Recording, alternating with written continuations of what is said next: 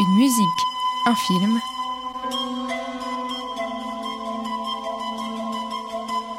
Caroline Pastorelli.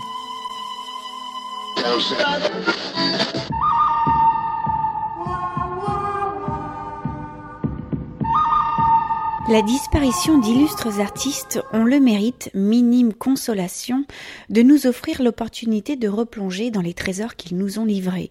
Ennio Morricone nous a quittés il y a quelques jours. Il était celui qui pouvait transformer un film moyen en un film à voir absolument, un bon film en art et un très bon film en légende. Dixit, un réalisateur britannique qui s'est joint à la pluie d'hommages qui lui ont été rendus. Sa vie a été dédiée à la musique. Fils d'un trompettiste de jazz issu du conservatoire de Rome, il avait cette compréhension très pointue, inimitable, inégalable entre l'image et la musique. La liste de ses œuvres est vertigineuse.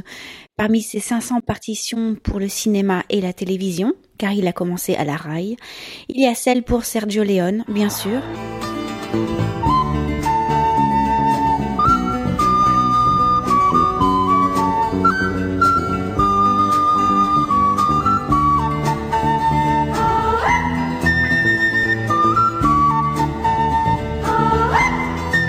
Pasolini, Bertolucci, Polanski.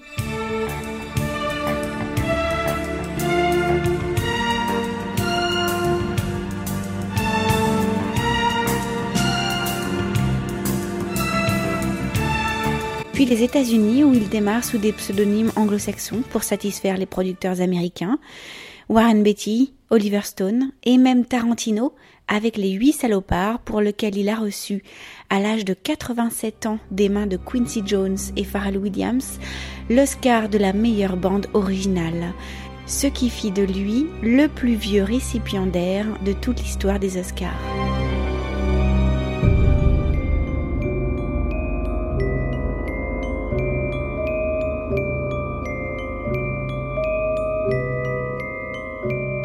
Ce ne serait pas être chauvin que de dire que la carrière de Morricone s'est également jouée en France. Six films avec Henri Verneuil, trois avec Francis Giraud, un avec Édouard Molinaro, La cage aux folles, mais celle qui restera la plus connue fut celle du professionnel.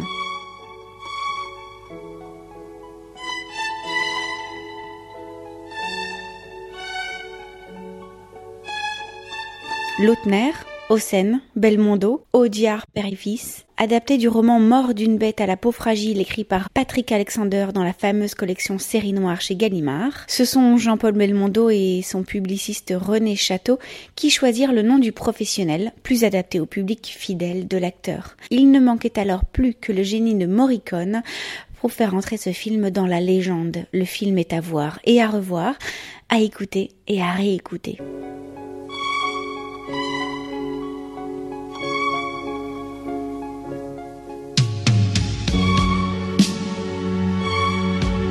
Puissante, omniprésente, lancinante, cette musique instrumentale, symphonique, revient à douze reprises. Personnage clé du film, Kimaï, c'est ainsi qu'elle s'appelle, accompagne Beaumont, alias Jean-Paul Belmondo, un agent des services secrets français dans sa quête de vengeance contre l'État qu'il a trahi, sur fond de relations diplomatiques troubles avec la France-Afrique. La musique est inspirée du second mouvement de concerto pour clavecin en ré mineur de Bach.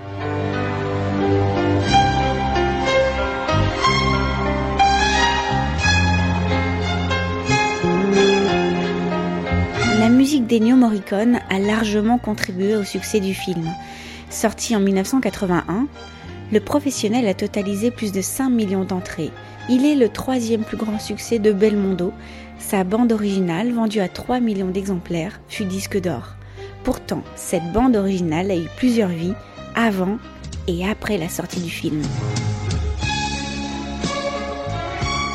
Avant, car en 1981, la musique existait déjà. Composée en 1971 pour le générique d'un film italien jamais sorti en France, Maddalena, elle fut également utilisée pour une série télévisée britannique diffusée sur la BBC en 1981. L'histoire raconte que Morricone avait écrit une autre musique pour le film, mais que Belmondo serait tombé sous le charme de Kimai et aurait fortement insisté pour qu'elle la remplace. Au montage, il n'y a pas photo, Kimai emporte l'adhésion de toute l'équipe. Morricone compose alors un thème similaire dérivé, intitulé Le vent, le cri.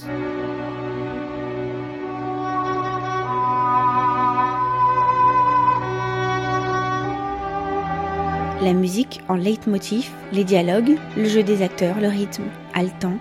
C'est 1h45 d'ambiance noire et polar, suspense et tradition oblige pour Belmondo, une course-poursuite mythique place du Trocadéro à Paris, rendue possible grâce à Rémi Julien, le cascadeur aux 1400 films, et grâce à Paul Belmondo, sculpteur et père de Jean-Paul, qui permit à la production d'obtenir les autorisations nécessaires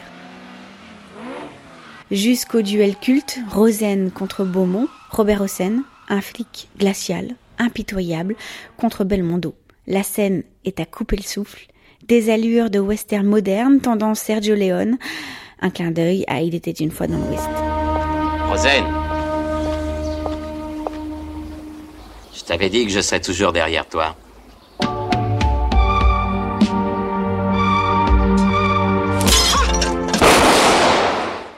le final impeccable en apothéose qui, attention spoiler, voit le héros mourir.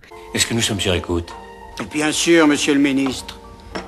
Surtout ne tirez pas Un choix totalement fou pour l'époque car Bébel ne meurt jamais dans ses films. On le sait bien.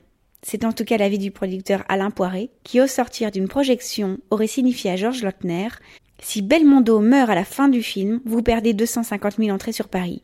Face à ces réticences, une happy end est tournée, un départ en hélico, une sortie du héros en pantalonnade, mais c'était sans compter l'obstination de Belmodo qui tint bon. L'importance de la musique sur cette séquence est considérable, racontera Lautner.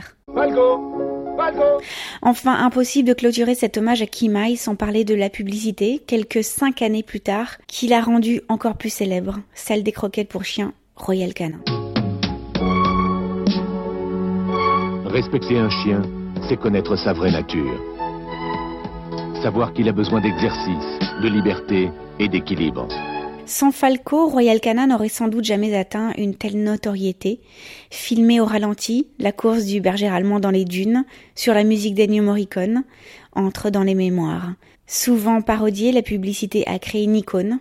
Royal Canin, le vrai respect du chien. Depuis cette aventure lucrative, certes, mais dommageable pour son image, Ennio Morricone prendra la décision de tout gérer lui-même, à commencer par l'utilisation de ses œuvres.